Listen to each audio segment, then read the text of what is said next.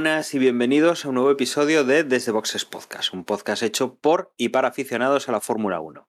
En esta ocasión nos reunimos parte del equipo para hablar del Gran Premio de Francia, que es el último que, hemos, eh, que se ha disputado, que hemos podido ver este pasado fin de semana, y para hablar del Gran Premio de Hungría, que es el que se nos presenta este fin de semana en, bueno, ya estamos en él, mañana Hoy estamos grabando un jueves, seguramente esto se publica para el viernes y ya estaremos en los libres de, del viernes en, en Hungría. Todo esto antes de hacer el parón del mes de agosto para descanso un poco de, de los equipos de Fórmula 1. Como digo, no estamos todos, hoy nos falta José, pero sí tengo conmigo a Emma. Muy buenas, Emma.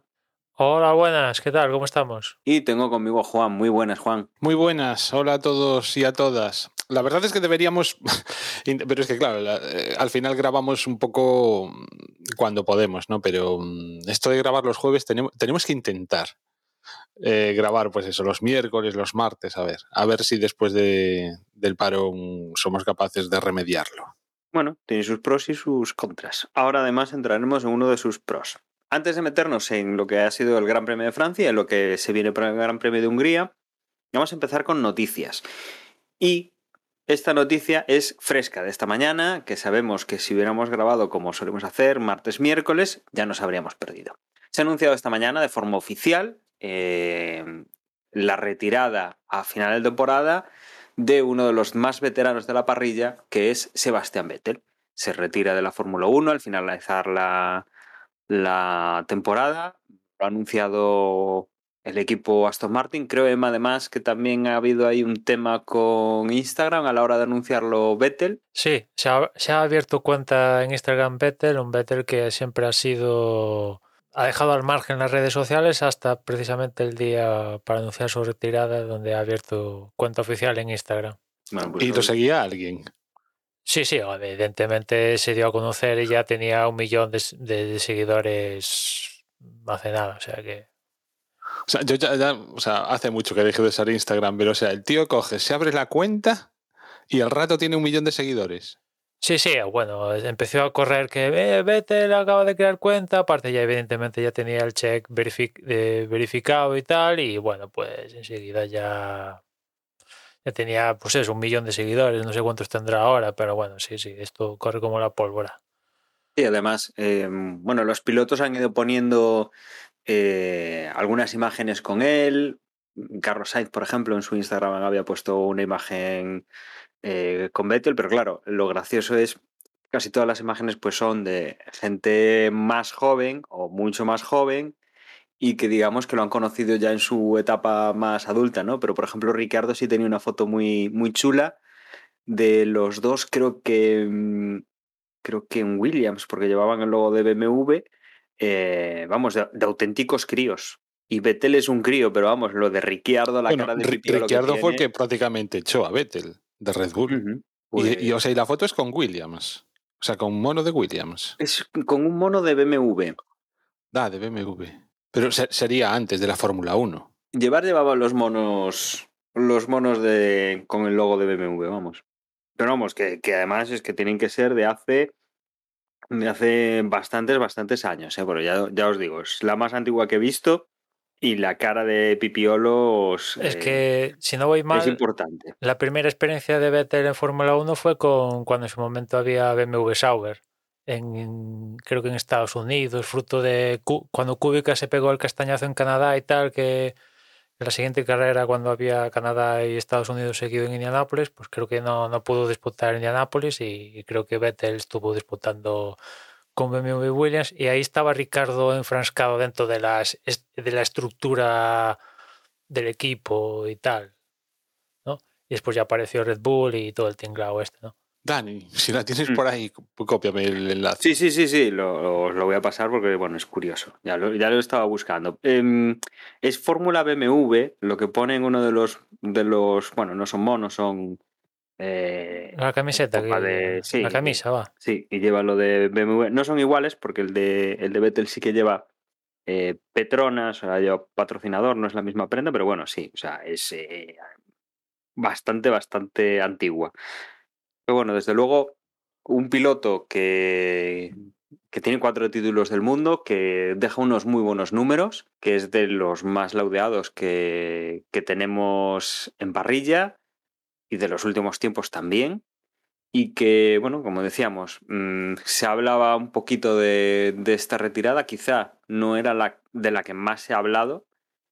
Eh, yo creo que hemos oído más hablar, pues el año pasado la de la de Hamilton, este año se oyen tambores de guerra en Alpine con incluso con Fernando. Eh, se oye la salida de Ricciardo, que no es de los más veteranos, pero bueno, ya tiene un- una experiencia, un bagaje en la Fórmula 1. Pero desde Sí. luego Vettel sí que iba un poquito más de. Bueno, estaba. que podía, podía hacer esta.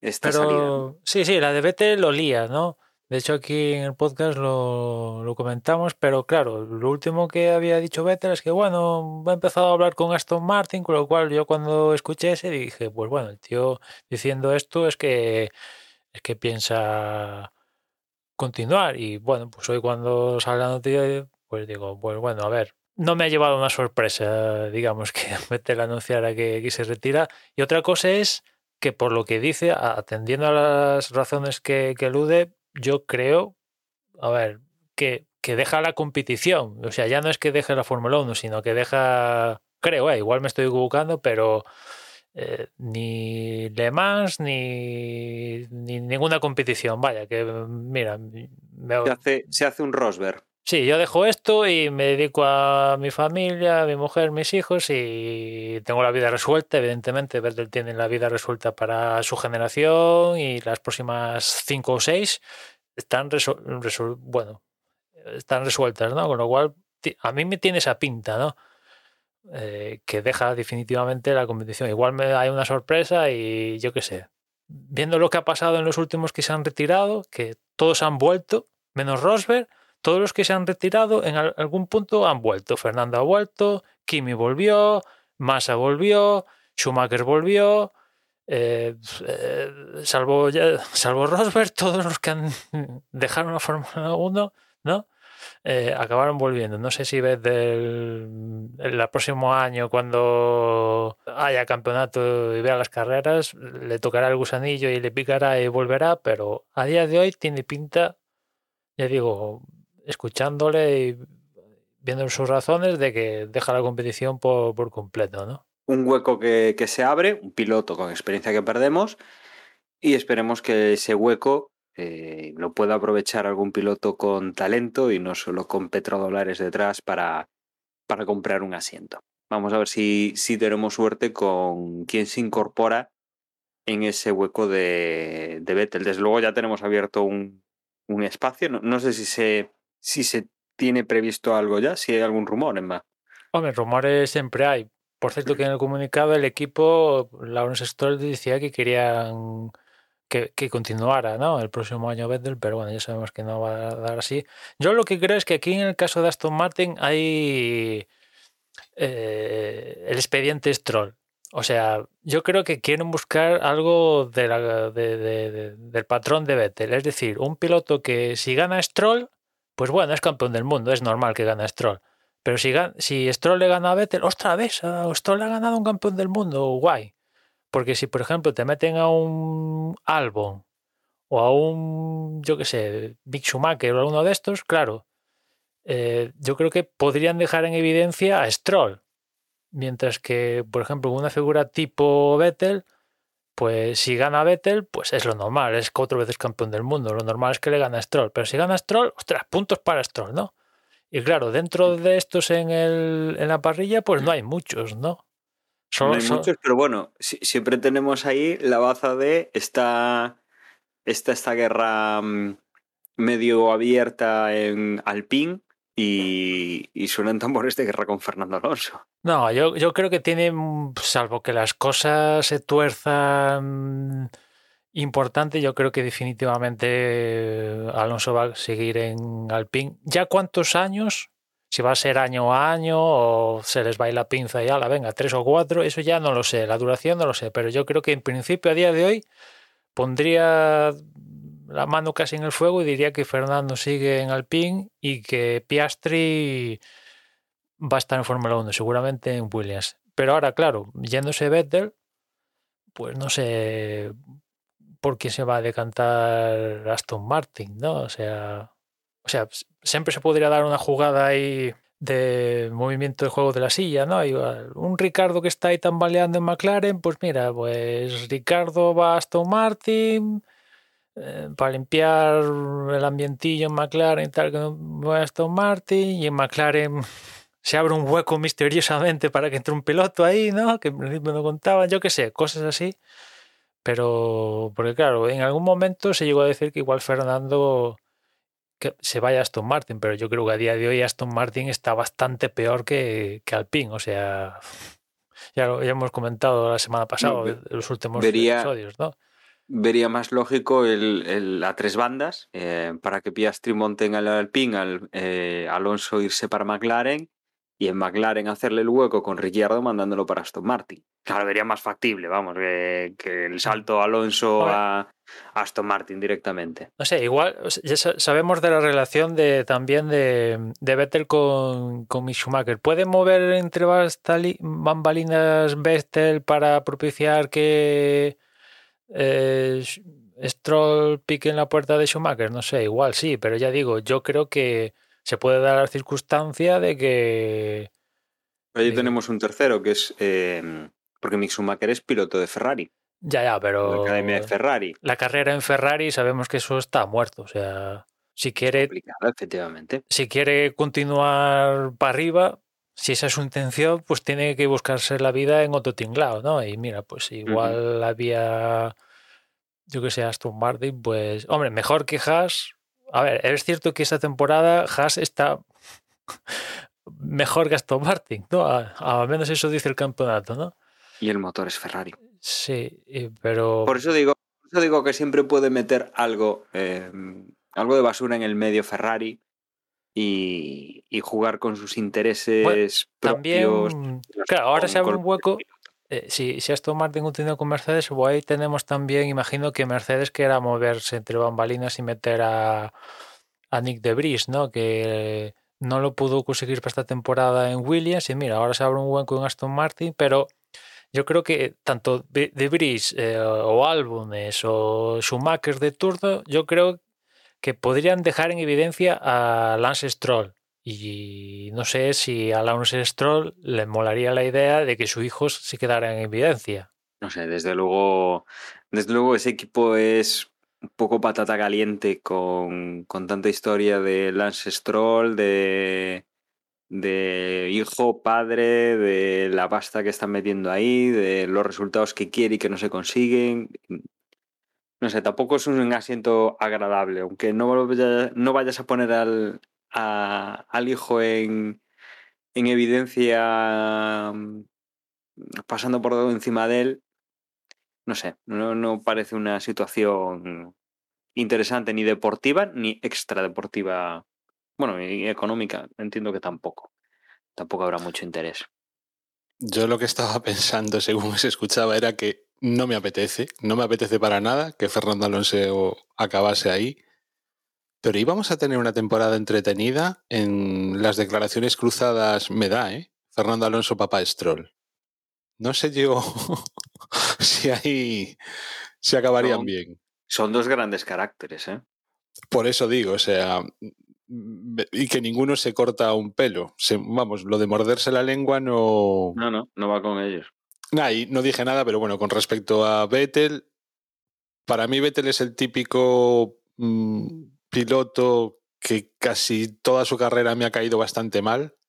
Lo odiaba. O sea, cada vez que cuando estaba en Red Bull, cada vez que mm, ganaba una carrera y, ponía el dedito, os lo juro que es que, Dios, o sea, yo era mm, meter, o sea, siempre le tuve una manía increíble, reconociendo que, bueno, que obviamente mal piloto no era. Conste que la superioridad tan grande que tenía el Red Bull en aquella, en aquella época y la suerte que tuvo también, porque lo de Ferrari, en fin, ¿no? Yo, Eh, yo creo que seguramente haya sido el piloto de la historia, o mm, por ponerlo de, de otra manera, si en el diccionario hubiera eh, estar en el momento adecuado, momento justo, tal, pues uno de los candidatos a salir es Vettel. Porque estuvo en el momento adecuado, cuando Red Bull tal, cuando tal, y le salió todo a- bueno, o sea, tú ves los números de Vettel y creo que eh, tiene el, el- el tema de victorias por temporada,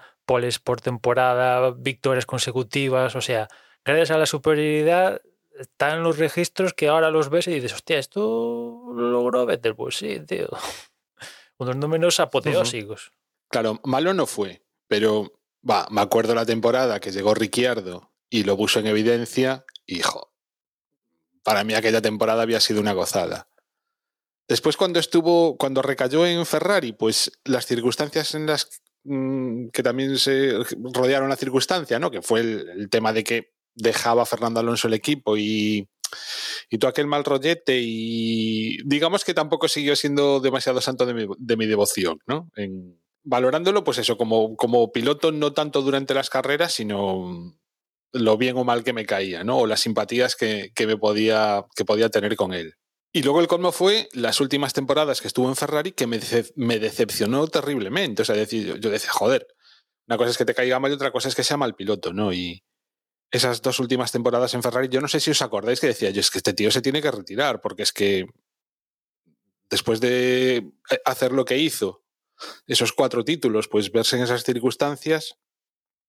Y fue justo cuando recaló ahora en, en Aston Martin, cuando, mm, cuando me empezó a caer bien y cuando le empecé a ver cosas que lo empecé a valorar. O sea, digamos que ahora mismo, de hecho, es uno de los pilotos que mm, tampoco es que me caiga bien o mal, pero vamos, por las que alguna simpatía tengo, ¿no? Y justo que es ahora en- al final de su carrera.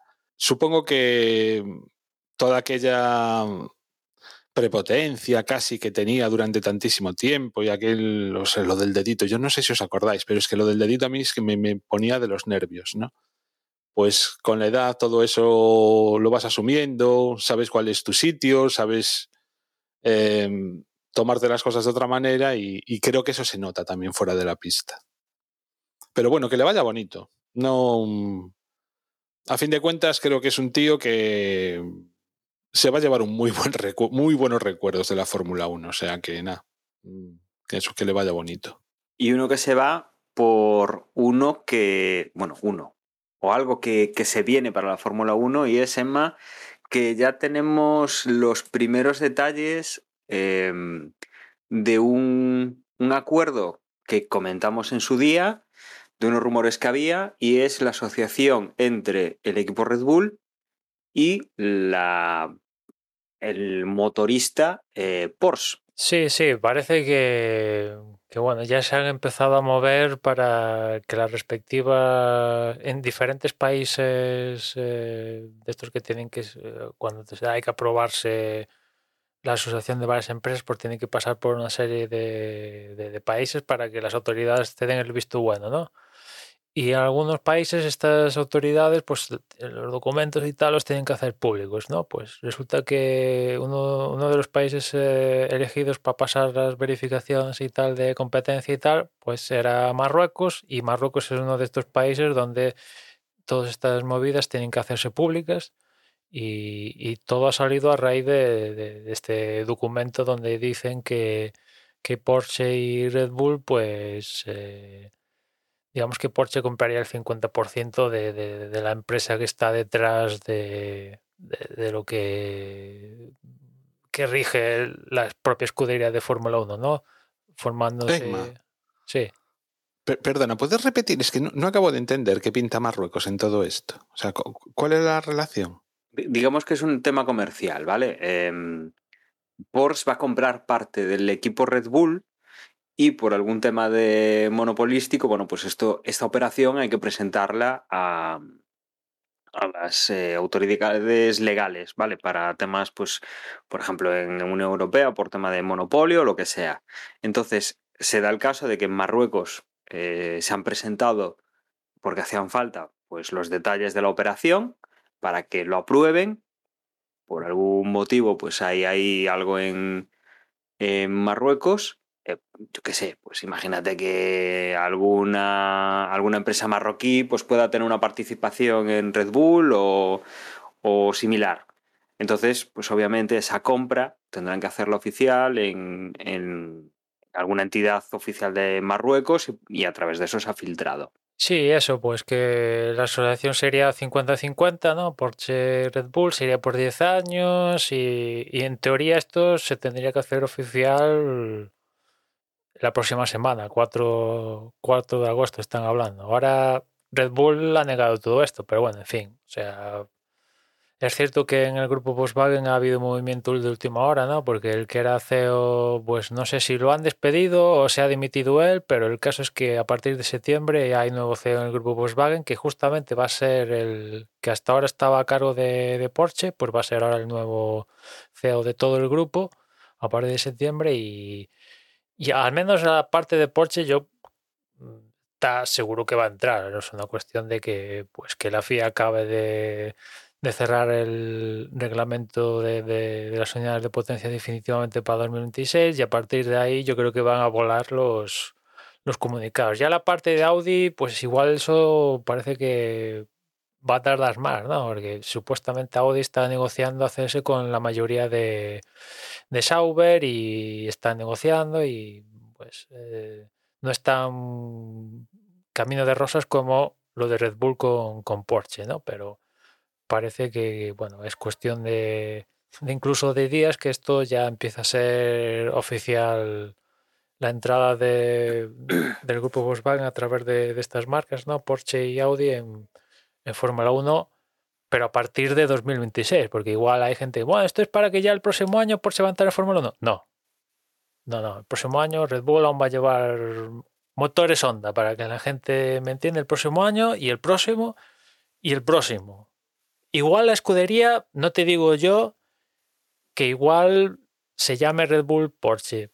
Igual hacen la jugada y se montan una película. Bueno, sí, ahora ya son motores comercialmente, marketing, igual, tal. Pero esos motores, evidentemente, no. Hasta 2026 van a ser los, los heredados de Honda y tal, ¿no? O sea, no es para entrar mañana. Y lo mismo en el caso de, de Audi, ¿no?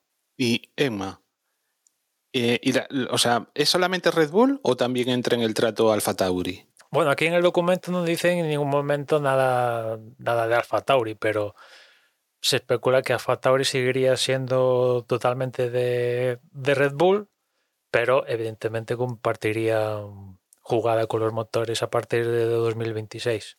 Pero en el documento este de Marruecos está, aparte Alfa Tauri. Claro, porque es que además cuando hablamos de Red Bull hablamos de lo que es Red Bull Fórmula 1, vaya, no... Sí, sí, la, la empresa Bull... que está detrás de, de, todo el tinglao que tienen tecnológico en, en Reino Unido, ¿no?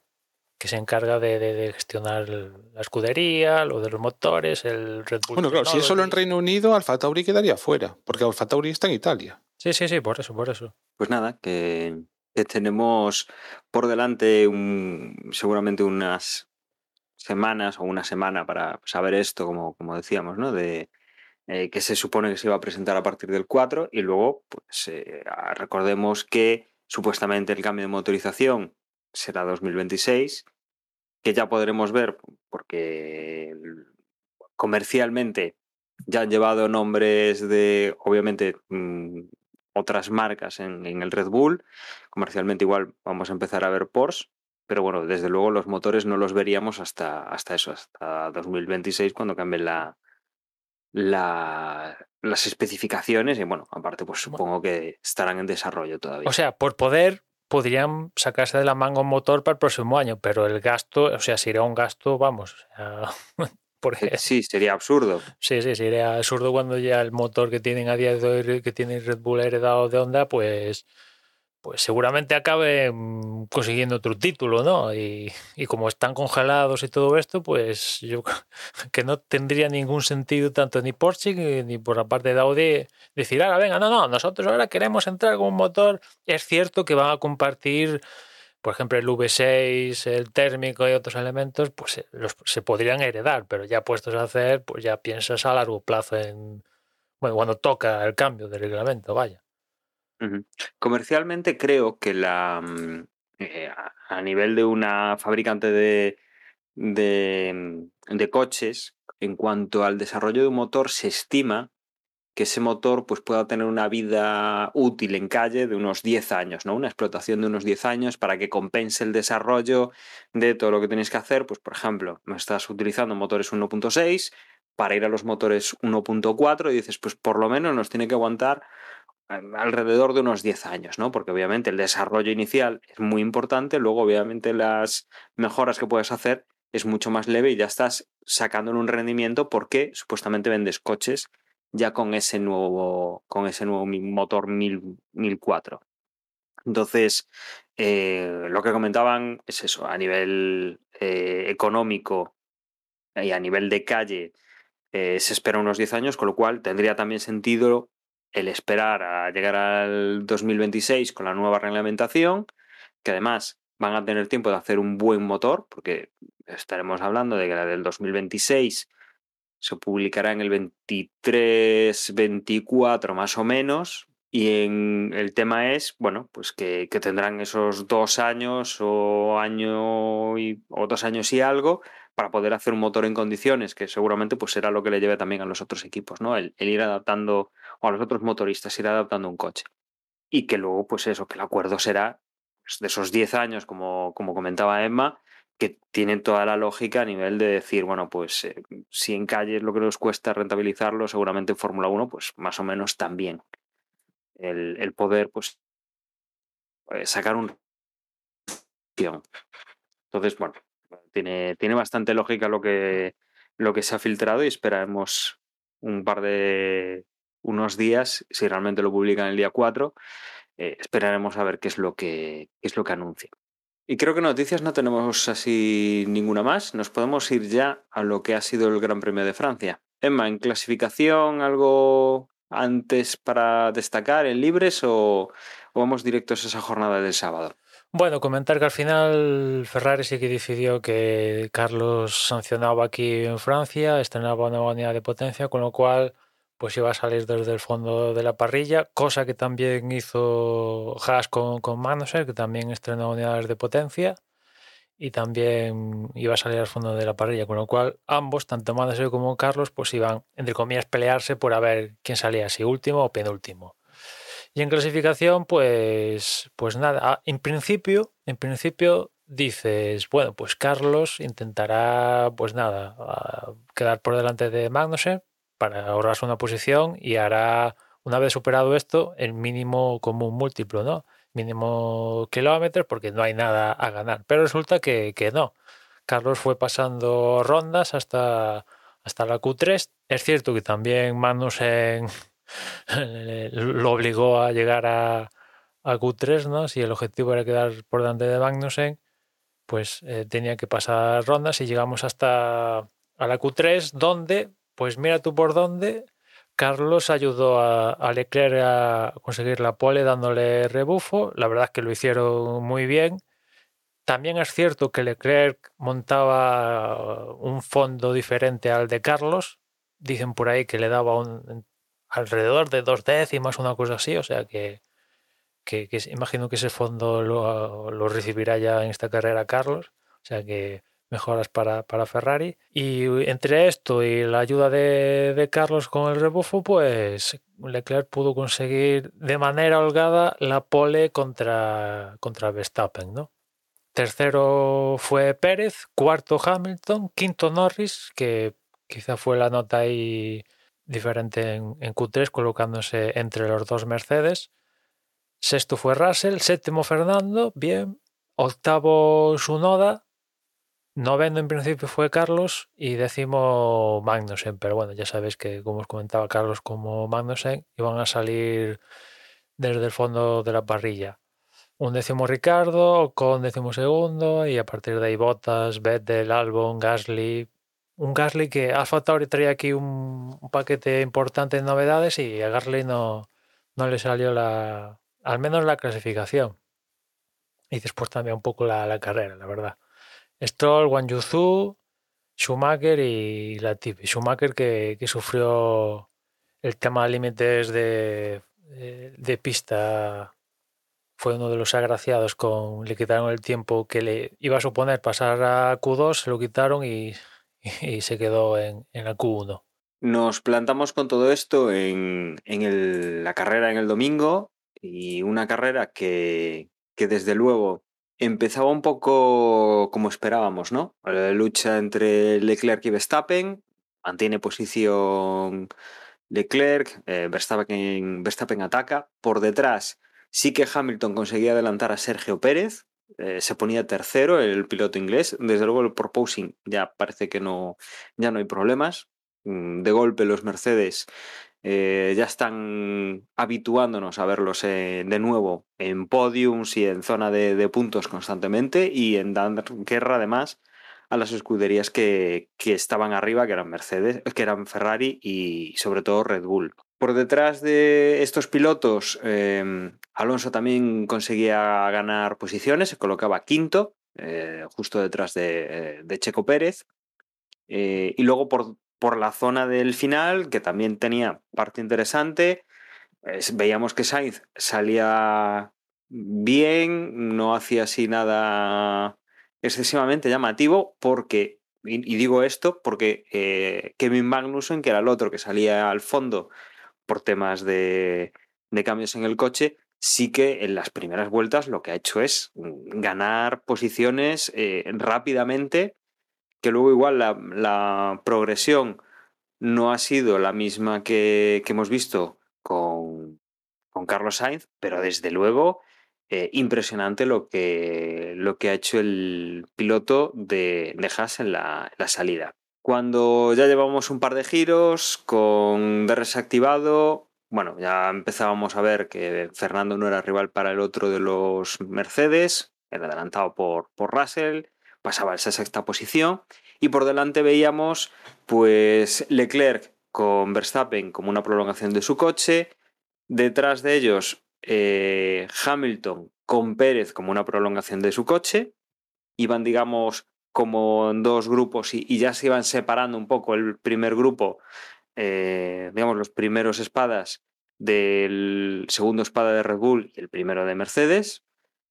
Y eh, luego por ahí pues ya teníamos, después de estos otros, o sea, después de estos dos grupos ya teníamos al resto de pilotos un poco más distanciados. Eh, pronto nos quedaba eso, estos dos grupitos muy, muy eh, claros pero lo que no teníamos era mucha visión de que o de que Verstappen fuera a adelantar a, Leclerc o de que Hamilton pudiera adelantar a, Checo Pérez. Los, los Mercedes eh, controlaban muy bien el desgaste de, de, lo que es el neumático, los Red Bull son rápidos, en Ferrari pues eh, iba bastante equilibrado el coche, con lo cual digamos que ninguno era muy superior a, a, esos rivales que tenía y, bueno, se mantenían esas posiciones, ¿no? Ya alrededor de la vuelta 13 ya veíamos que sí, que, que el Red Bull de Checo empezaba a tener algún tipo de degradación superior a la de, a la de Hamilton, se descolgaba un poco, eso hacía pues que se fuera hacia, hacia Russell, Russell se pegaba a Checo Pérez para intentar ir a por la cuarta posición. Y, y por delante pues Max también se veía con cierta degradación de los neumáticos. Por ello, la vuelta 16 decide adelantar más de lo esperado la parada, poniendo la, los neumáticos duros e intentando pues, eh, adelantar a, Leclerc con una estrategia de carrera distinta. Sale en séptima posición, detrás de Lando Norris, y, y, desde luego, bueno, pues eh, quedaba ahí ese intento de cambio de estrategia pendiente de lo que pudiera hacer el equipo Ferrari. Pero el equipo Ferrari Resulta que se las prometía muy felices, pero dos vueltas más tarde, cuando Leclerc iba circulando sin ningún tipo de problema, en solitario, sin que nadie le presionase, y parecía que sin ningún tipo de problema en sus neumáticos, lo que ocurre es que en una de las curvas eh, se va, se le escapa el coche por completo, se va contra las protecciones después de un trompo y acaba estrellado de morro, obviamente mm, sin poder continuar la carrera, se para la, la carrera con un virtual safety car. Todos los equipos que no habían cambiado neumáticos todavía, porque recordemos eh, que decíamos que, que Max Verstappen en la vuelta 16 había adelantado más de lo esperado el, el, cambio de neumáticos, con lo cual eran pocos los que habían entrado en aquel momento. Y, bueno, el resto de equipos pues aprovechan esta circunstancia para poder hacer ese cambio de neumáticos en un periodo de virtual safety car y, intentar pues, eh, cambiar un poco a mejor sus, sus estrategias. Con Verstappen o con Leclerc fuera de carrera, desde luego mmm, se, le, se le abre una, una ventana fantástica a Verstappen para conseguir eh, la victoria. Eh, desde luego, a Leclerc, ya no solo esta carrera, que obviamente no termina, sino que la frustración se le notaba muchísimo en, en los comentarios por la radio, donde había gritos, donde habría...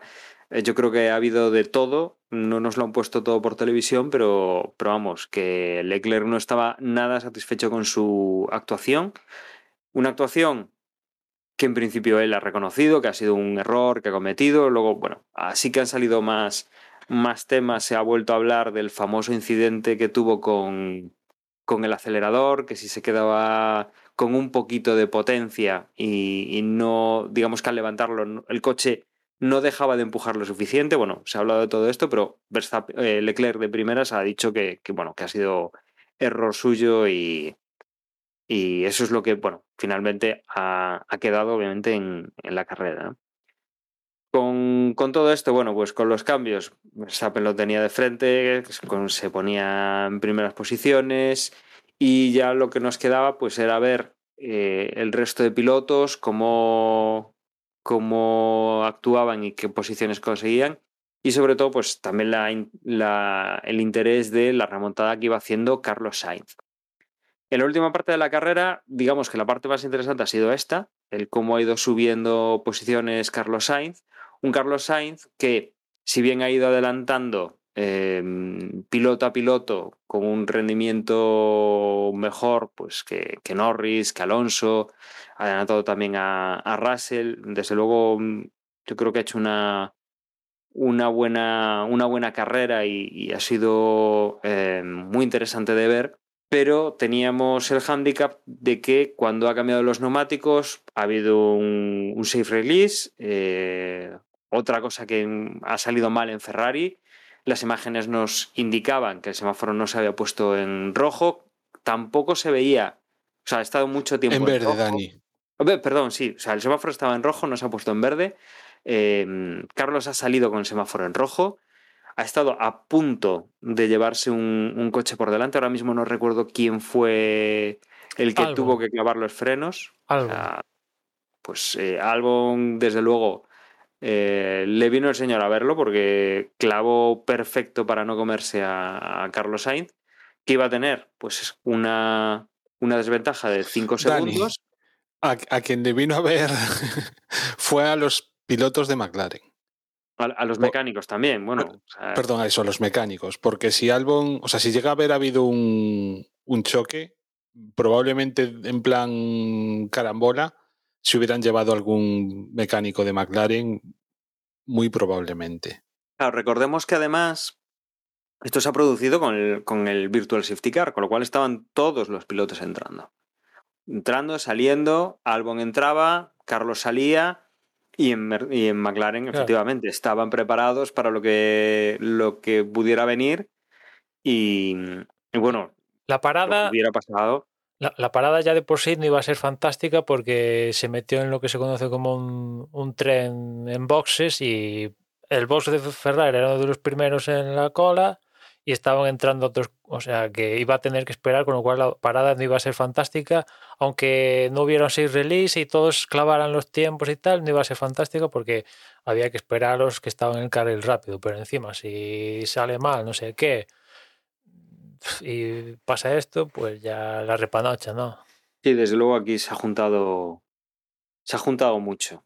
Y suerte mucho. tuvo, suerte tuvo de no chocar, porque se pudieran haber chocado y ya al margen de lo de McLaren y tal, pues el coche destrozado, abandonar la carrera.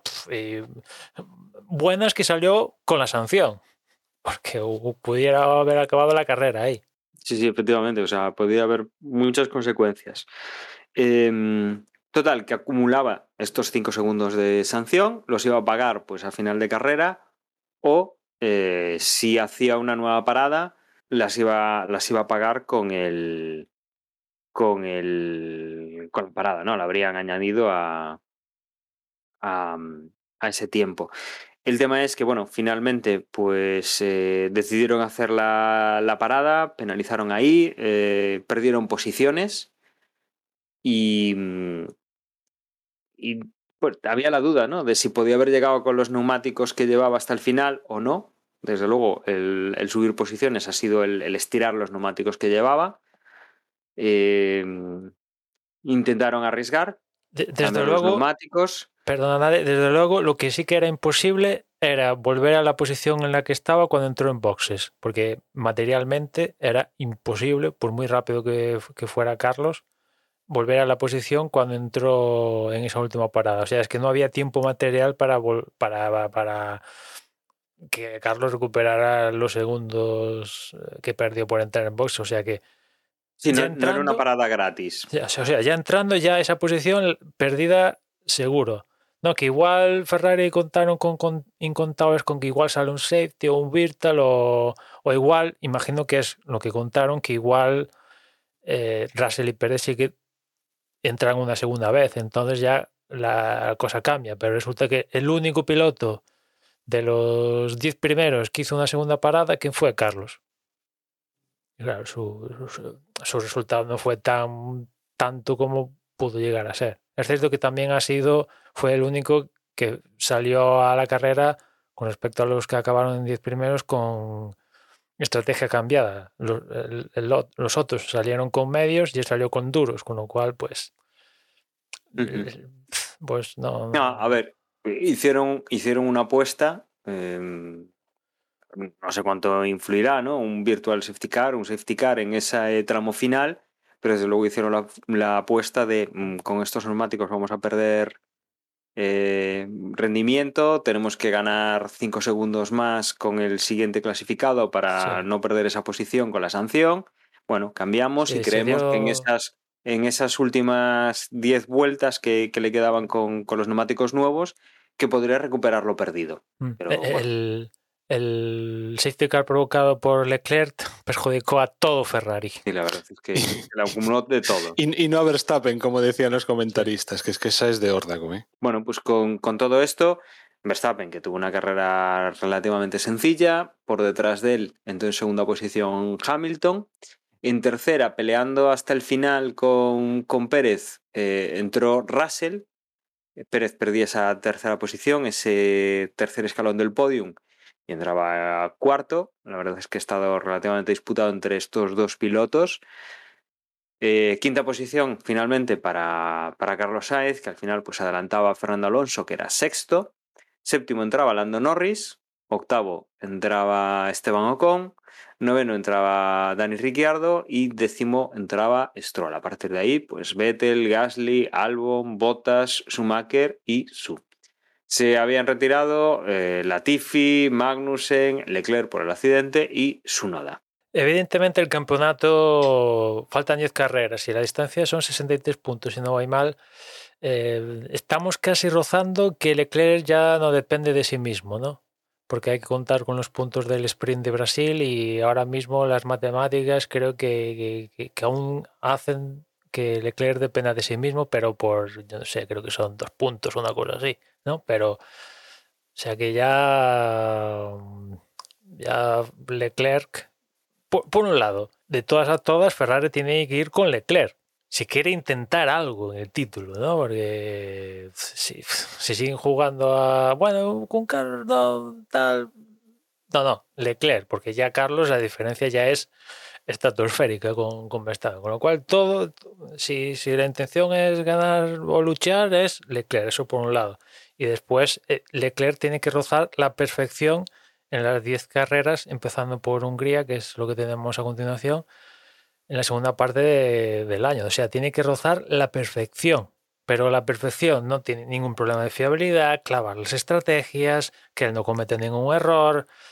Y, a- y además contar con la ayuda de Red Bull, que falla algún día Verstappen, falla de fiabilidad, que no sé qué, que no sé cuánto, que le ayude Carlos. O sea, son tantas cosas ya que, que vamos, que pff, pueden pasar. Va- Vamos, Emma, lo que necesita es Red Bull, o sea, Ferrari lo que necesita es que Red Bull se comporte como Ferrari. Sí, va, estas tres o cuatro últimas carreras. Básicamente, y, y- y- y si fuera Pérez el del que estuviéramos hablando, pues igual eh, me lo puedo creer, ¿no? Porque sí que en Pérez se ve esa irregularidad.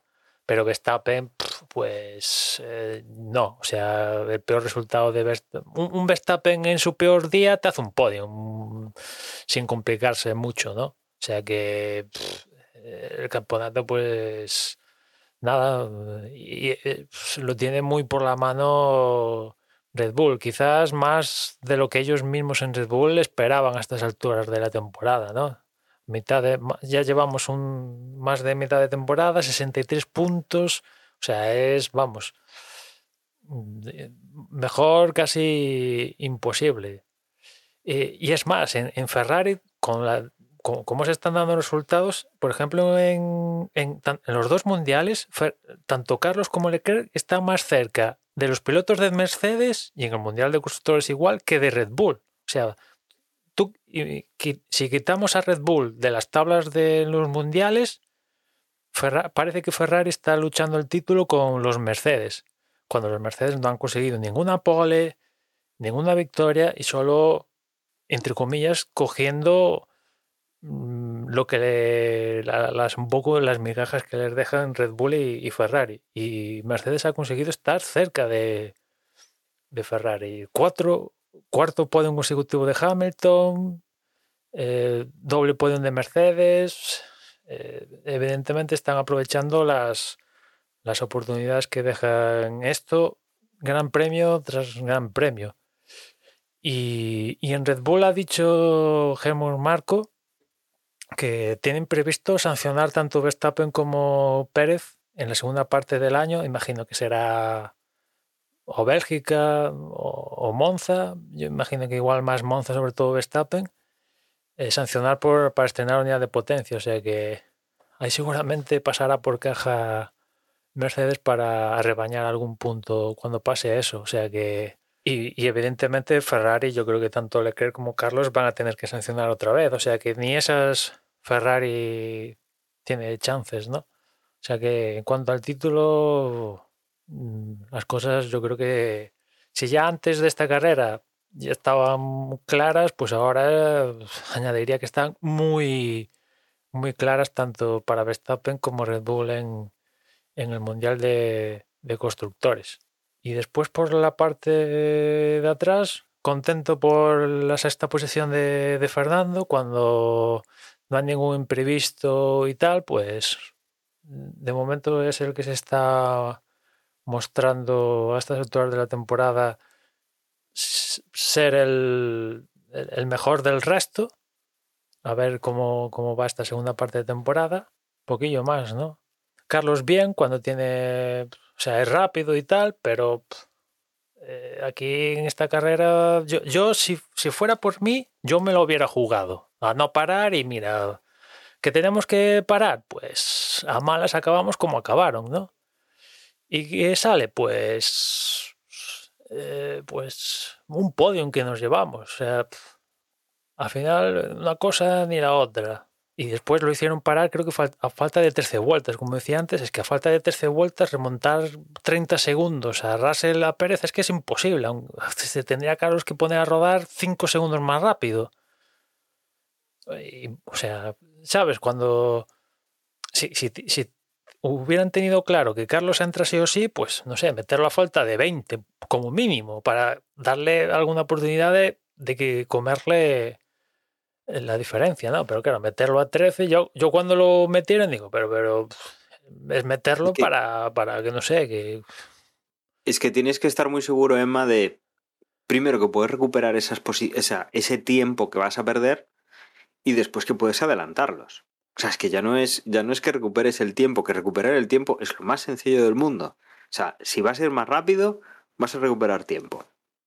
Que luego recuperes todo es tema de matemáticas. Dices, bueno, pues yo voy a ir a este ritmo, mis rivales creemos que van a ir a este ritmo. Ahora, el punto es adelantarlos, porque de nada sirve llegar a 20 segundos del rival que te precede o llegar a una milésima. Nada. O sea, los puntos que te van a dar son exactamente los mismos. Si no lo, si no lo adelantas, No, no, no, no los mismos. no ¿eh? No, no los mismos, porque de esta manera. Yo es que creo que voy a ser el contrapunto, ¿eh? porque, porque opino diferente, pero de esta manera consiguió un punto más, el punto de la vuelta rápida. Bueno, sí, es quizás la única parte positiva que le quitó el punto a Verstappen y eso lo llevó para él.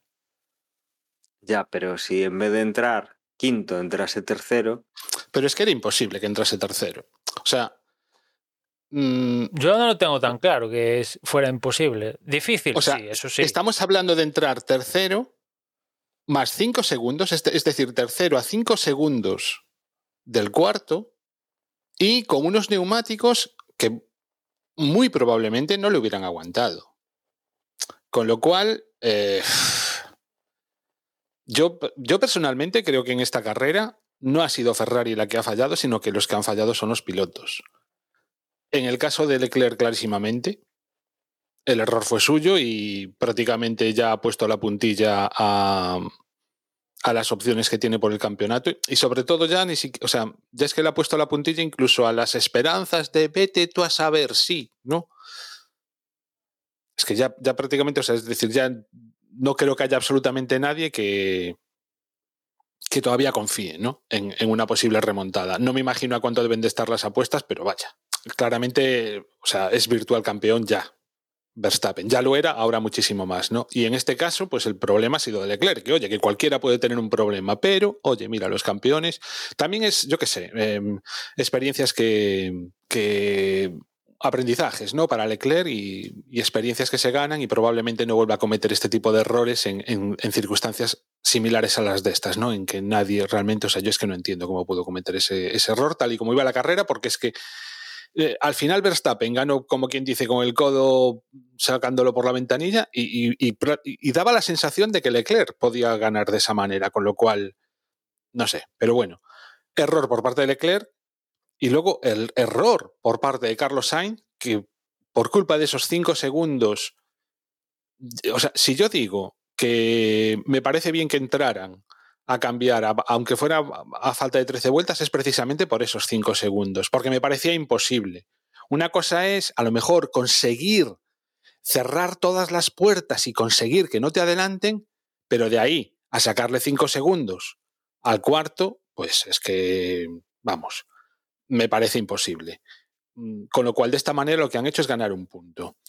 Eh, esos 5 segundos eh, se deben a un error de Carlos Sainz por ese unsafe release, y si yo personalmente algo, o sea, si creo que algo hizo mal Ferrari como escudería o como dirección de carrera, fue no haber sido mucho más claros. O sea, como todas toda ese, esas dudas de entra, ahora no, no, me lo pidas ahora, ese, ese rollo, ¿no? El Carlos Sainz que en un momento dado les pregunta, bueno, ¿cuál es la estrategia, no? Eh, creo que Ferrari la debería haber, o sea, debería haber puesto, esto se hace así y así.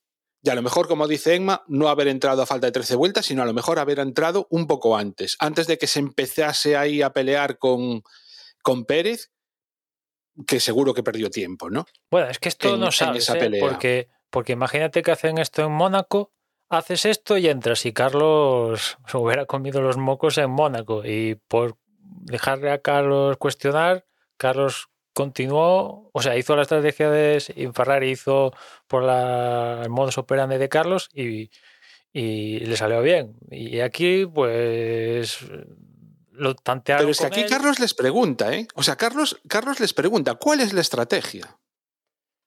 Sí, sí, pero si, si, si lo hicieran entonces- como, como, tú, como tú dices, tú vas a querer entrar en, en esta vuelta, en la 20, la- porque digo yo, me da igual que duros, tal, tú entras porque yo tengo los datos y no, no, no te doy margen a, no, mis neumáticos están bien, no sé qué, tal, entras, punto. Pues a veces eso... Emma, que hubiera, ¿Queda sido, bien? que hubiera sido Carlos el que les protestase. Pero ah, para mí, mm, Ferrari estaba a velas vir. O sea, estaba como, ay, que no sé qué hacer, ay, que no sé sí, qué sí, hacer. Yo, pero- de verdad, creo que tomó la decisión, la decisión correcta y si algo le echo en cara es no haber sido más categórico. Pe- Pero es que parece después de, del- de que Leclerc abandona y tal, parece que Ferrari se quedó en medio shock, porque después pasa lo de Carlos y el ingeniero de Carlos le dice, oye, tenemos un stop and go de 5 segundos. Y dice Carlos, ¿pero cómo? Si esto no, no existe. O sea, es que me estás con... no existe un stop and go de 5 segundos. Será un 5 segundos de a sumar o a, hacer en, en boxes, ¿no? O sea, estaba un poco, yo no sé si estaba Eso, vamos a ver, eso es el ingeniero. Eso, eso no es dirección de carrera, eso es el ingeniero que, como quien dice, se le lengua la traba o yo qué sé. Eh, o sea, no, no le doy importancia. Vamos a ver, Ferrari no es el mago de las estrategias. Pero para una vez en el que yo creo que, las, que la responsabilidad está en los pilotos y no en la estrategia, yo personalmente al menos tengo que defender esa postura. O sea, porque es que además estoy convencido. Lo único quizá, vamos a ver, para mí el problema que se encontró Ferrari fue, como decías tú antes, el safety car que produce Leclerc. Leclerc no solo se jodió su carrera, sino que jodió la de Carlos. Porque ahí, claro, o sea, ¿qué hacía Ferrari? O entrar, que es lo que hizo, o decir, o me quedo fuera, sigo con la estrategia inicial de aguantar los duros todo el tiempo que pueda y después ir a, a un cambio de neumáticos, o sea, ir, ir a, solamente a un pit stop. Claro, es que aquí... Pero claro, ¿qué es lo que hacía? Pero es que a esas alturas de la tiempo. carrera todo el mundo, se perdía mucho todo el mundo pensaba que, iban, que iba a haber dos cambios. Con lo cual, digamos, era como igualarse las estrategias con, con el resto, ¿no? Entonces, em, quiero decir, lo, que son esas dudas de estrategia en ese momento, también entiendo que Ferrari tomase esa decisión. Con lo cual, yo en esta ocasión a Ferrari tampoco, tampoco le echo tan. Ya os digo, o sea, para mí creo que las decisiones, sobre todo la última, creo que fue correcta. Y si a alguien le echó la culpa es a los 5 segundos del unsafe release. Eso sí, también hay que tener en cuenta que valga, o sea, lo de. Porque después, cuando vuelve a entrar en la segunda parada, joder, 9 segundos. 9 segundos, o sea, son 5 más 4. Una parada otra vez de 4 segundos cuando eh, lo que necesitaba era tiempo. Ah, bueno, y por otro lado, también lo que decía Dani al principio. Si Carlos Sainz llega a haber hecho la salida que hizo Magnussen, probablemente hubiera acabado en el podium. Porque ponerse en la primera vuelta, no sé cuántas posiciones ganó Magnussen, pero fácil debía. Salió de último de 20 y probablemente iría de 13 o de 12, por ahí. Sí, Se pero puso en Magnus la- ahí no se juega nada, tío. Ya, pero quiero decir que hasta si lo ves así, no, o sea, si joder, si Sainz hubiera marcado la salida de su vida, Y vemos cómo Carlos se retira en la primera vuelta. Hostias, eso es. ya. Pero bueno, o sea, ves, ves la onboard de, de Magnussen y tampoco es que se la jugase, o sea, simplemente fue, bueno, Sí, fue sí, tipo casualidad, ellos fue un hermano. eh, ellos fueron para un lado y se fue para otro. Y como Fernando, ellos fueron para un lado, yo fui para otro. Y al, llegar a la curva, pues estaba cinco posiciones más adelante. ¿no? Pero vaya, que mm, la salida de, de Carlos no fue para nada fantástica. O sea, bueno, saliendo con uno de los rápido- mejores coches debió de ganar un par de posiciones. Pero fue uno a uno, o sea, o sea, tampoco creo que perdiera. O sea, teniendo en cuenta que ya estaba. Hombre, de estar en la vuelta 1 de 18 a estar en la vuelta 1 de 13, pues hay una diferencia. Porque todo ese tiempo, o sea, es decir, le hubiera dado, eh, cuando, cuando hubiera salido, o sea, yo creo que hubiera ganado posi- un montón de posiciones, No, con lo sí. cual la cosa hubiera sido más problema, sencilla. si aquí el problema es el on-save release. Quitas el on-save release y, Sí. y- igual ya, ya me dices, bueno, también me la jugaría a no parar. Sí, sí, o sea, yo si no llega a ser por los 5 segundos, como mínimo me la juego. Como mínimo me la juego. Pero con esos 5 segundos creo que era más sensato entrar e ir a por la vuelta rápida. Porque parecía claro, ¿no? O sea, tú, o sea, viendo los tiempos, parecía No, claro Sí, sí, sí. que a Norris y a Fernando Alonso los iba a poder adelantar, con lo cual iba a quedarse, pues eso. Sí, y si piensas Quinto. en las expectativas de Leclerc de título, pues sí, le quitas un punto a Verstappen, pf, eh, pues venga, vale, sí, sí, sí. En el de constructores, pues evidentemente no, no te la estás jugando a sacar los máximos puntos posibles. Pero sí, tampoco ni una solución ni la otra es, su- es la ideal. Ni aguantarse ni, ni, ni parar, Mm. ¿no? Que, que después eh, lo, de lo de Carlos eh, sabemos que es el error suyo. Sí, parece que salir con semáforo en rojo, en principio eso ahí hay un problema, ¿no? Pero por lo que tengo entendido no es el único piloto en esta carrera que, que salió en boxes con el semáforo rojo. No sé si, imagino que hay que salir con semáforo verde, pero vete tú a saber cuál es el procedimiento de cada equipo. En todo caso, fue flagrante el, el unsafe release. O sea, a lo No, mejor hubo otros que salieron con el semáforo en rojo, pero digamos no pasó nada, con lo cual El ha pasado unsafe release es no para enseñarlo en las escuelas de comisarios lo que hay que sancionar, ¿no? Eso no hay, no, no hay ninguna pega al respecto, ¿no? Pero fue error de Carlos, pero las ruedas estaban bien y tal, o sea, si está en rojo es porque no está todo bien, entiendo, ¿no? Si, si el semáforo rojo aún está rojo es porque a alguien le falta por hacer algo. Y sin embargo, pues hizo, acabó las vueltas y tal, y no se olvidaron de apretar ¿Es, una es tuerca. automático? Lo del semáforo, perdona Emma, lo del semá- pregunta, ¿lo del semáforo es automático o es un mecánico el que, el que, el No, que no, dice sí, claro, ok"? claro, por lo que tengo entendido, todos los, cada mecánico de cada posición tiene un botón y cuando acaba le tiene que dar un botón, pim pam, y, y- y cuando está el sistema, todo está verde, pues yo entiendo que el, el que ve el piloto también se pone en verde, ¿no? Acuérdate que el año pasado todo esto se, pensaba que los equipos lo estaban automatizando, ¿no? Y, pusieron un- unas reacciones para hacerlo humano el año pasado y tal, que por cierto, el, tiempo medio de las paradas este año ha aumentado bastante, ¿no? Antes era normal ver paradas, era raro ver paradas de más de tres segundos y ahora empieza a ser normal, hasta ver paradas de, de en el tramo de tres segundos.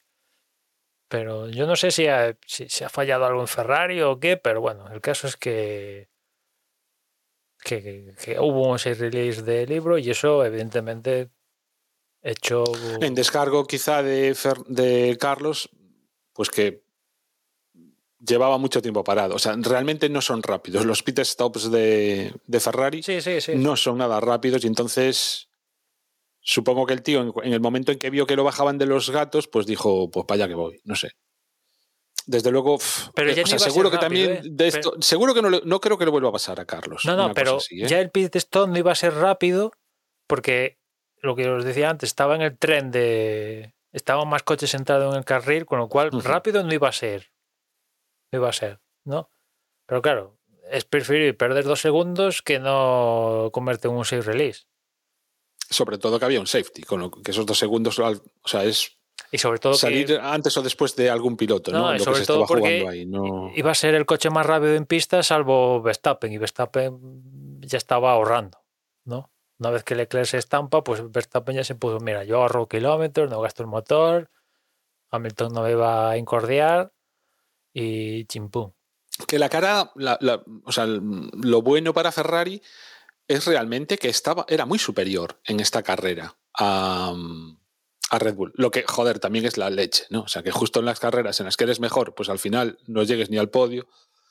Es, es- es desesperante, pero bueno, a- por sacarle algo positivo, claramente eran los mejores. ¿Tú- tú ¿no? crees que era muy superior? La super, sí, yo creo que la superioridad que, mm, que demostró Carlos después cuando se encontró con Russell y con Pérez.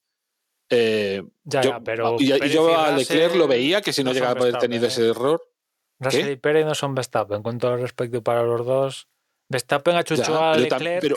pero, Verstappen le saca un 5%, un 10% más al coche de lo que es el coche. Eso no quiere decir que el, co- que el Ferrari se- sea, en esta carrera estuviese mejor que, Yo, yo, eh, otra Bull, carrera para, que no- para mí que- claramente. Otra carrera como Baku, De hecho, como tal, que nos quedamos con Emma. las ganas de saber qué iba a pasar al final si iban Emma. a con la parada en su. Emma, de hecho, no es fácil adelantar a Checo Pérez, ¿eh? No es nada fácil.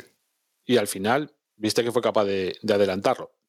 Tú también es cierto que, que Pérez no. Esta no fue la carrera de Pérez, porque también al final, cuando faltaban un par de vueltas, perdió, Bueno, estaba en el podio el y perdió el, virtual- el- el posición con Russell. el tema ¿no? Pero- del Virtual, la FIA ha dicho que hubo un problema de hardware y que se activó el backup y de ahí el backup incluye el segundo mensaje de está acabando el Virtual. Pero ahí algo pasó con el Virtual, es evidente, porque eh, a simple vista parece que Pérez se come los mocos y Russell pues le pasa la mano por la cara, ¿no? De hecho, Marco eh, a la tele dijo que, bromeando, que igual Pérez eh, el día anterior se había tomado unos tequilas, ¿no? Pero algo pasó raro, porque no es habitual eh, que, estaban peleando los dos, de hecho tuvieron ese la chicane esta de la recta, a ver, no, no, me empujado, no sé qué, al final no pasó nada, ni sanción ni gaitas. Están peleando y de repente Russell lo adelanta como si fuera, tu- fuera un doblado, básicamente. Algo pasó raro ahí con el. Sí, fue, fue, un, fue un error claramente de Checo. Por eso digo que Checo, que es un tío que es muy difícil, o sea, mm, tiene muchas tablas y es realmente es difícil adelantarlo, ¿no? Tienes que, que o sea, vamos, tienes que hacerlo bastante mejor que él o tener un estar en unas condiciones, o sea, tu coche tiene que correr bastante más que el suyo, ¿no? Porque si no, realmente es complicado. Y ya viste, a Carlos le costó, pero bueno, al final lo consiguió y sí que es cierto que lo de Russell no me acordaba yo que había sido precisamente sí, o sea, que había ahí la si había sido un adelantamiento limpio o se había debido a lo del a lo del virtual, ¿no? Pero mira, lo del virtual, si en vez de ser un virtual el- es una carrera antes, o sea, es una vuelta antes y a lo mejor es en otro sitio y hubieran sacado de nuevo un safety car con la misma Carlos Sainz Claro, era bueno, capaz de- incontables, claro, en su estrategia entonces empieza a funcionar. Pues, ostras, incluso si me apuras, igual hasta se coma Hamilton, no te digo que no. Por eso te digo, o sea, que yo que sé, que no veo que estuviese tan mal tirado, ¿no? Lo de, No, no, pero claro, a ver, hacer unas. parar preveyendo un safety car, pues eso. No, eso es jugar. previendo un safety car, sabiendo que tienes que sacarle cinco segundos al, al cuarto y con miedo de que realmente te aguanten las gomas. No, bueno, sí, no, pero, o sea, pero si paras. es que eran ya- muchas cosas. Pero ¿eh? si paras, ya el tema de los 5 segundos te lo quitas, ya no, ya no aplica. Sí, sí, te, te quitas eso y estás un poco expensas. Tú, yo qué sé, imagínate que suena la lotería de un safety car de no, nuevo. no, Pues pero a ver, los del safety car tienen. A ver, en Mónaco. Enma, tal, o sea, no hubiera sido tan raro. Hubo un virtual. No, no, de hecho. hubo Muchas safety veces la diferencia no. entre el virtual y el safety Sí es. hubo safety. Con eh, Leclerc no sacó safety. Después, hubo- a- a- cuando faltaban tres vueltas o así, el Yuzu se salió y hubo un virtual safety Sí, car. sí. Que, que es posible Bueno, pues- que salga tal, pero sale uno cada mil años en este tipo de Sí, circuitos. pero joder, pero que puede ser. Y teniendo en cuenta que ya no, o sea, que, que ibas a perder las posiciones. Sí, sí, sí, sí, sí, poder también podía no parar, ¿sabes? O sea, si, si nos sentamos Ya, pero, los- Bueno, ¿cuáles son quiero- lo que quiero decir, Enma, es que lo- el rollo del safety car era una, una- un motivo más para hacer esa parada. Uno más. Obviamente, si fuera solo por eso sería ridículo. Si solo fuera por ese motivo sería ridículo parar. Pero teniendo en cuenta todas las otras cosas, pues ah, vamos, yo creo que Ferrari en esta ocasión no lo... El problema fue el, el- el tener que adelantar la parada debido al safety car provocado por Leclerc. Eso y los cinco segundos de- del, del unsafe release. Si no, yo creo que estaríamos hablando de otra carrera para Ferrari. Bueno, tampoco iban a salir muy contentos con Carlos siendo tercero, ah, viendo el hostiazo de Leclerc liderando una vez más. Eso está claro, pero bueno, del mal el menos, ¿no? Bueno, que, que quizás lo, lo único así positivo de todo esto es que el Ferrari sigue siendo rápido. No es que Red Bull esté pasando, les esté pasando por la cara. O sea, la cosa está igualadilla, pero Ferrari sigue siendo rápido. Leclerc sigue consiguiendo poles como no hay mañana y en carrera pues sigue liderando carreras. Pero claro, hay que llegar al final de, de meta y tal, ¿no? que esa es la parte positiva. La negativa es que es que ves ahí los datos desde en las últimas carreras y desde, desde Australia. El diferencial de puntos entre Leclerc y Verstappen es que es abismal, es otro campeonato, ¿no? O sea, Verstappen está en 200 de cómputo de ganado desde, desde Australia y Leclerc está a menos de 100, claro, ahí sí salen las cifras, ¿no? De cómo es posible quitarle 63 y tal, ¿no? O sea, es la diferencia más abultada de lo que va de, de año. Y eso que venía Leclerc de ganar en, en Austria. Claro, pero tú, imagínate, súmale 25 a los, a los 170 y ya te pones en, en 195. Y quítale 8 a los. Eh, no, 18, quítale 7 a Verstappen. Y las diferencias, pues ya no serían tan exageradas, ¿no?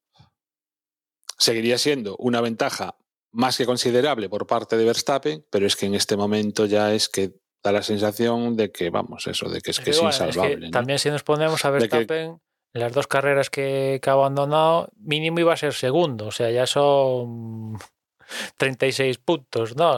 O sea, también a Verstappen, si nos ponemos a sumar, tampoco ha, ha sumado todo el potencial de puntos posibles para él. Por suerte para Ferrari, porque si no ya, vamos. Entonces sí que no había ni color. Los que muy bien, desde luego, Mercedes, ¿no? O sea, vaya. Sí, le sigue faltando un Parece que no, que no hacen nada, pero joder. En cuanto a velocidad, le sigue faltando un puntillo para estar en ritmos de Verstappen, Leclerc y tal.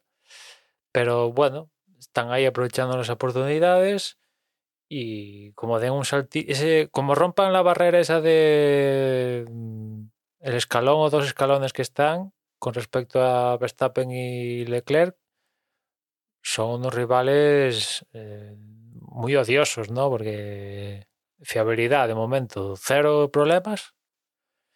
Y, en boxes suelen funcionar bien. O sea que pueden dar. co- Como se sumen al carro este, van a generar sobre todo problemas a Ferrari en vista de los últimos acontecimientos. Sí, sí, y, es, y espérate que no a final de temporada, que no también le empiece a hacer cosquillas, no digo a Verstappen, pero sí a Pérez. Ujú, Están cerca, están cerca, sí, sí. Están jugando, es cierto que estamos teniendo mm, un verano bastante caluroso y eso a Mercedes le está ayudando, ¿no? Porque son el de, de estos tres equipos el, la escudería que, menos desgaste tienen los neumáticos, con lo cual pueden suplir un poquito la falta de, esta diferencia de velocidad con Verstappen y Leclerc, no sé, entre medio segundo y ocho décimas, con la posibilidad de ir, en vez de Red Bull ir a dos paradas, por ejemplo, ir ellos a uno, se, se lo pueden plantear. Y bueno, pues eso te ofrece una oportunidad de, igual a Verstappen no llegas, porque lo que decía Juan antes, que le quita un, tiene más, se saca más al coche, ¿no? Pero un Pérez o algún Ferrari despistado, pues sí que sí que da oportunidad para atacar, ¿no? Y después el tema de, del famoso porpoising, nada, eso ya en el olvido, ¿no? Va a empezar a funcionar Es esto indignante. en Bélgica. Te- o sea, a mí, a mí me mosquea, ¿eh? Toda la que montaron por culpa del, del marsopeo. yo- yo Pero es- ya ninguno, ¿eh? Ya ninguno. o sea, Claro, es que no dice, es como si no, como si no existiese. Ya no hay ningún problema, ya lo han resuelto. Fue a amenazarlos mínimamente y joder, qué rápido se aviaron, ¿eh? Y poco más. La verdad es que fue una carrera entretenida. Vamos, yo al menos me lo pasé bien en esta carrera. Y porque hubo, en, en todas las fases hubo cositas, ¿no? Incluso, pues eso, al final, esa última pelea entre, entre Pérez y, y Russell, incluso las vueltas anteriores, ¿no? También con cuando estaba mm, Carlos peleando con ellos.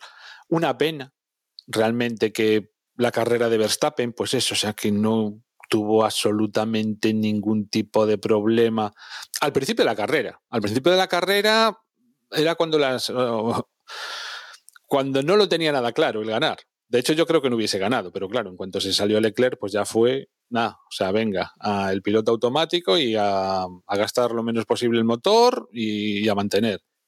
y, y el que tampoco, o, sea, o el que también tuvo una carrera de lo más aburrida, pues fue Hamilton, porque eso, no, no hubo nada. Bueno, hubo bastantes pilotos que al fin de cuentas tampoco, vamos, no, no, tuvieron muchos problemas. Por ejemplo, la carrera de Fernando Alonso, entre comillas, también fue de dominio aplastante en lo que es su segmento, ¿no? En, en lo que son sus, eh, sus rivales.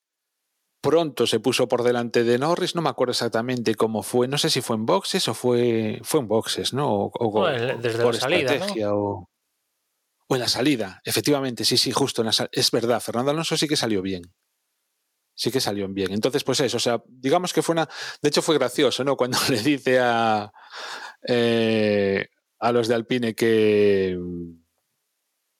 ¿Cómo fue? Oye, que te está pillando Norris o algo así, ¿no? Tal, intenta rebajar los tiempos por vuelta que te pilla Norris y dijo, no, no, que se acerque, que se acerque, casi va a gastar los neumáticos, ¿no? O sea, fue, quiero decir, se le notaba con un control de la carrera muy. Sí, y después tenía margen. Muy en plan Fernando. Existía margen porque cuando se metió Carlos y Carlos, evidentemente, lo estaba cogiendo a una diferencia gigantesca, pero Fernando apretó y aún tenía. Aún tenía margen, porque Fernando marcó sus mejores vueltas en, en las últimas vueltas de, de, carrera. O sea que aún tenía, si Norris lo hubiera llegado a apretar, aún tenía más gas que ofrecer. Uh -huh. Y, y, bueno, hubo también alguna pelea, o sea, los, eh, los Aston Martins estuvieron peleando entre ellos, hubo alguna cosilla por ahí de... Sí, Vamos, yo no creo sé. que fue una carrera entretenida, ¿no? O sea, tampoco voy a decir que de las mejores de la temporada, pero vaya. Bueno, teniendo Si en cuenta, todas fueran, o sea, si, si, esto fuese el nivel más bajo, oye, yo, yo firmaba, ¿eh? Teniendo en cuenta que es Paul Ricard, pues ni tan mal. Y ahora tenemos Hungría. Vamos a ver qué tal esta carrería, esta carrería, no, esta, ca esta carrera, porque ya sabemos que Hungría es un poco visos de Mónaco. Y vamos a ver si, pues, si hay algún actor invitado, ¿no? Yo que sé, por ejemplo, lluvia o tal, por ahí algún, algún, alguna previsión de lluvia para clasificación por ahí leí, no sé, o que haga un calor abismal en Hungría, cuando suele hacer calor, aquello es una paella, ¿no? O sea, se derrite el asfalto, literalmente. O sea que tanto si hay lluvia como hay un, haya calor tremendo, pues igual podemos puede dar pie a. Mira, Dan, dan Emma, eh, entre comillas, las dos cosas, porque dan lluvia para sábado y domingo en, en Hungría, ¿vale? En Budapest. Eh, entiendo que el circuito es, es cerca dan lluvia, pero dan temperaturas relativamente altas, porque están dando 28 de máxima, 27 de máxima, sábado y domingo, con lluvias. Mm, desde luego, eh, seguramente aquí, si la carrera es en seco, como dices, en Hungría se suele dar bastante calor. Estamos además en Europa. Eh, entiendo que, bueno, en España por lo menos, en la Europa estamos en un cuarta ola de calor. Yo creo que no hemos dejado ni la primera. O bueno, sea, aquí sí, aquí sí. No ¿eh? ha acabado. Sí, aquí sí, en, sí, en, Galicia más o menos vamos saliendo del, del influjo de, de, esa ola de calor, ¿no? Pero sí que yo creo que el tiempo puede ser muy cambiante y desde luego muy extremo, ¿no? Desde tener lluvias para el sábado hasta tormentas, eh, a tener una temperatura alta o todo a la vez, una temperatura relativamente alta para, para estar lloviendo. Entonces, es un circuito especial en el que pueden pasar muchas cosas, en el que además, como dices, pues eh, nos recuerda un poco a, a, esa situación de Mónaco que hubo y que, que, bueno, habrá que, habrá que estar atentos a ver cómo, cómo se corre la clasificación el sábado y cómo se corre la carrera, sobre todo el domingo, ¿no? Sí, porque lo del año pasado me parece difícil que se vuelva a repetir, pero oye, si se repite, pues, pues veremos lo que pasa, ¿no? Que es el strike de botas y también Stroll llevándose alguno puesto por ahí, ¿no? Que propició la victoria de Ocon y tal. Pues veremos si, si hay algún si hay lluvia, si no, sobre todo si hay condiciones cambiantes, ¿no? Porque si es la misma condición, ya sea seco o lluvia, pues bueno, vale, pero si hay situación de situaciones cambiantes que se pase de intermedio, seco, extremos o lo que sea, pues igual ahí la cosa puede pintar mejor. Tendremos, tendremos que estar muy, muy atentos. ¿Cómo, ¿Cómo tenemos los horarios, Emma? Pues en los horarios tenemos que los libres 1 son a las 2, los segundos libres a las 5, ya el sábado los terceros libres a la 1, a la 1, clasificación a las 4 y carrera a las 3, una hora menos en, en Canarias. Estos horarios que he dicho son para la, la península, eh, España. Exactamente los mismos que en Francia. Sí, sí, no, no, si estos son para toda Europa, son estos, salvo cuando hay sprint. No, no repetimos ni uno. Corremos a la. 1, a las 2, a las 3, a las 4 y a las 5. Y después, en cuanto a neumáticos, pues para aquí, para Hungría, Pirelli lleva los mismos que, que vimos en Francia, que son C2, C3 y C4, la gama intermedia, digamos. Y después zonas de DRS de, de Hungría, pues tenemos una zona de detención y dos de activación, ¿no? que son la línea de meta y después ese trocito que hay entre la curva 1 y la curva 2. Ujú. Una detección justo antes de la curva 14, justo antes de entrar en, en la recta de meta. Digamos que en el medio de la S que forman la 12, 13 y 14. Y luego activación desde esa salida de la 14, que es una curva, aunque es un, eh, es un giro, eh, digamos que de 360 grados, porque van en una dirección, vuelven por la otra. eh, digamos que es una curva amplia, no es muy cerrada. Luego la otra sí, la 1 ya es bastante más eh, cerrada y bueno, salimos a esa zona de DRS un poquito más, eh, más curva, pero no es entre la 1 y la 2, no es realmente una, una recta del todo. Y veremos un poco cómo, cómo afecta, ¿no? Es un circuito, como decíamos, especial, con una climatología que suele ser de mucho calor y, veremos cómo, cómo lo afrontan los pilotos. Desde luego pinta, pinta que podamos tener algo interesante mm, en cuanto a entretenimiento con, bueno, eh, es lo que le puede pasar a Ferrari, porque de- desde luego mm, llevamos sumando aquí problemas una serie de carreras que ya no es normal. Veremos a ver si Verstappen pues, lo lleva fácilmente eh, la carrera o lo va a tener que luchar con alguien. Y veremos un poco también ese resurgir de los Mercedes, ¿no? Em, ya están ahí, ya llevan ahí un tiempo y yo creo que ya es confirmación de que por lo menos mm, para podium están. Igual no sé si para robarle la victoria a, Red Bull o a Ferrari, pero desde luego mm, yo creo que van a una muy buena senda para, para intentar esa sorpresa. Veremos. No, no sé si vosotros tenéis, no sé, algo, algo que os eh, que deseéis para esta carrera o que creáis que, que podría sorprendernos en esta carrera. No, no.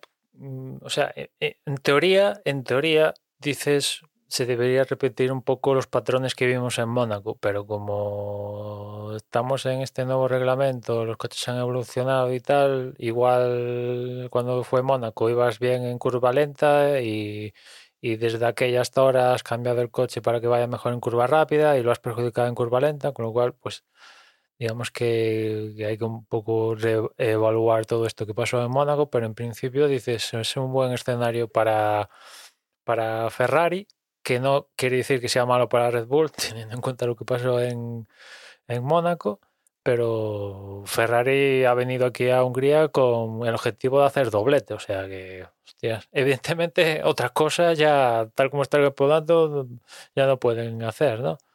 Y después también a ver qué pasa con, pues, con, con, con Alonso, con Alpine, ¿no? Es un circuito que tiene cierto idilio con él, ¿no?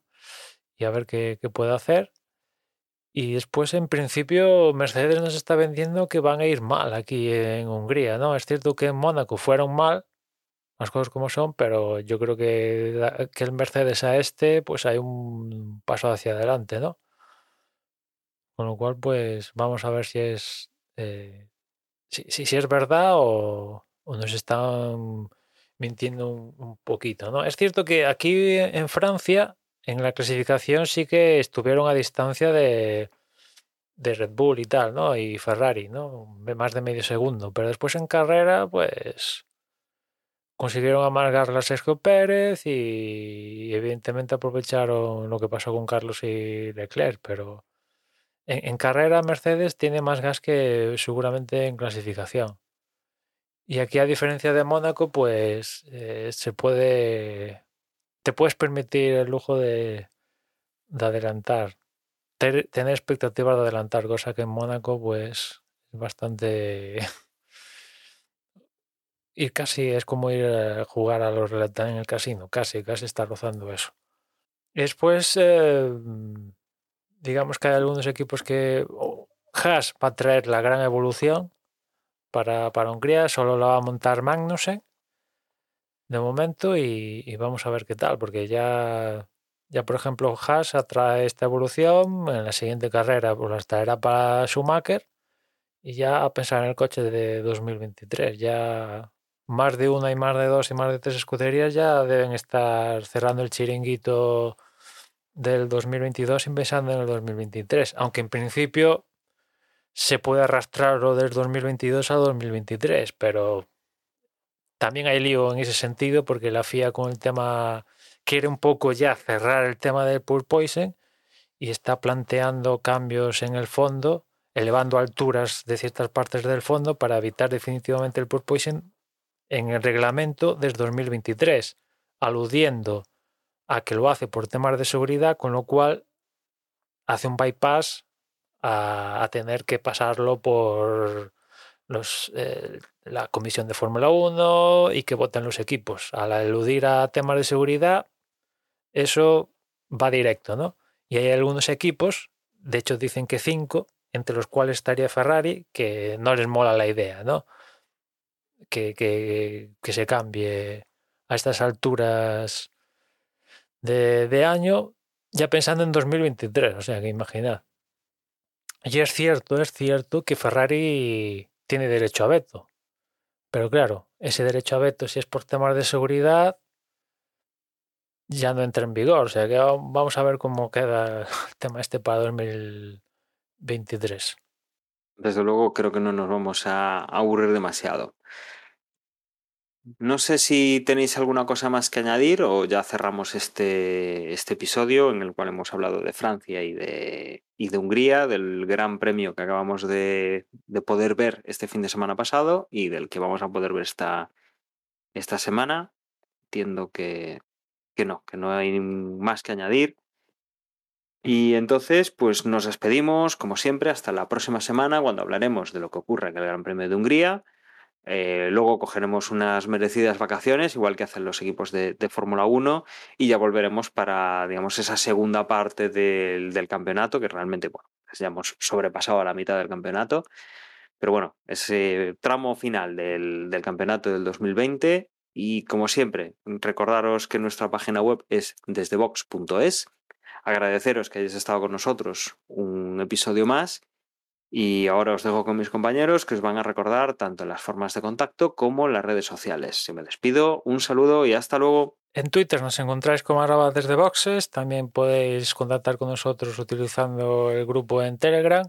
Accedéis a él mediante la dirección t.me barra desde boxes. Y por mi parte, nada más. Ya nos escuchamos en la próxima carrera. Si lo que queréis es enviarnos un email, podéis hacerlos a desde boxespodcast.gmail.com y nada, personalmente, yo cada vez que llegue al Gran Premio de Hungría me retrotraigo al, al verano de 2003 que me pilló a mí por el País Vasco y recuerdo perfectamente paseando por una calle de San Sebastián, ver a través del escaparate de una cafetería que estaban poniendo el, el, Gran Premio y enterarme allí de que Fernando Alonso había sido por primera vez campeón de, de un Gran Premio, con lo cual era la primera victoria de, de un español en la Fórmula 1. Y eso, que cada vez que llega a Hungría, pues me acuerdo de, de, aquel viaje que me pegué aquel año. Nada más, venga, a ver si tenemos una buena carrera. Ojalá volviese a ganar Fernando. Chao, chao.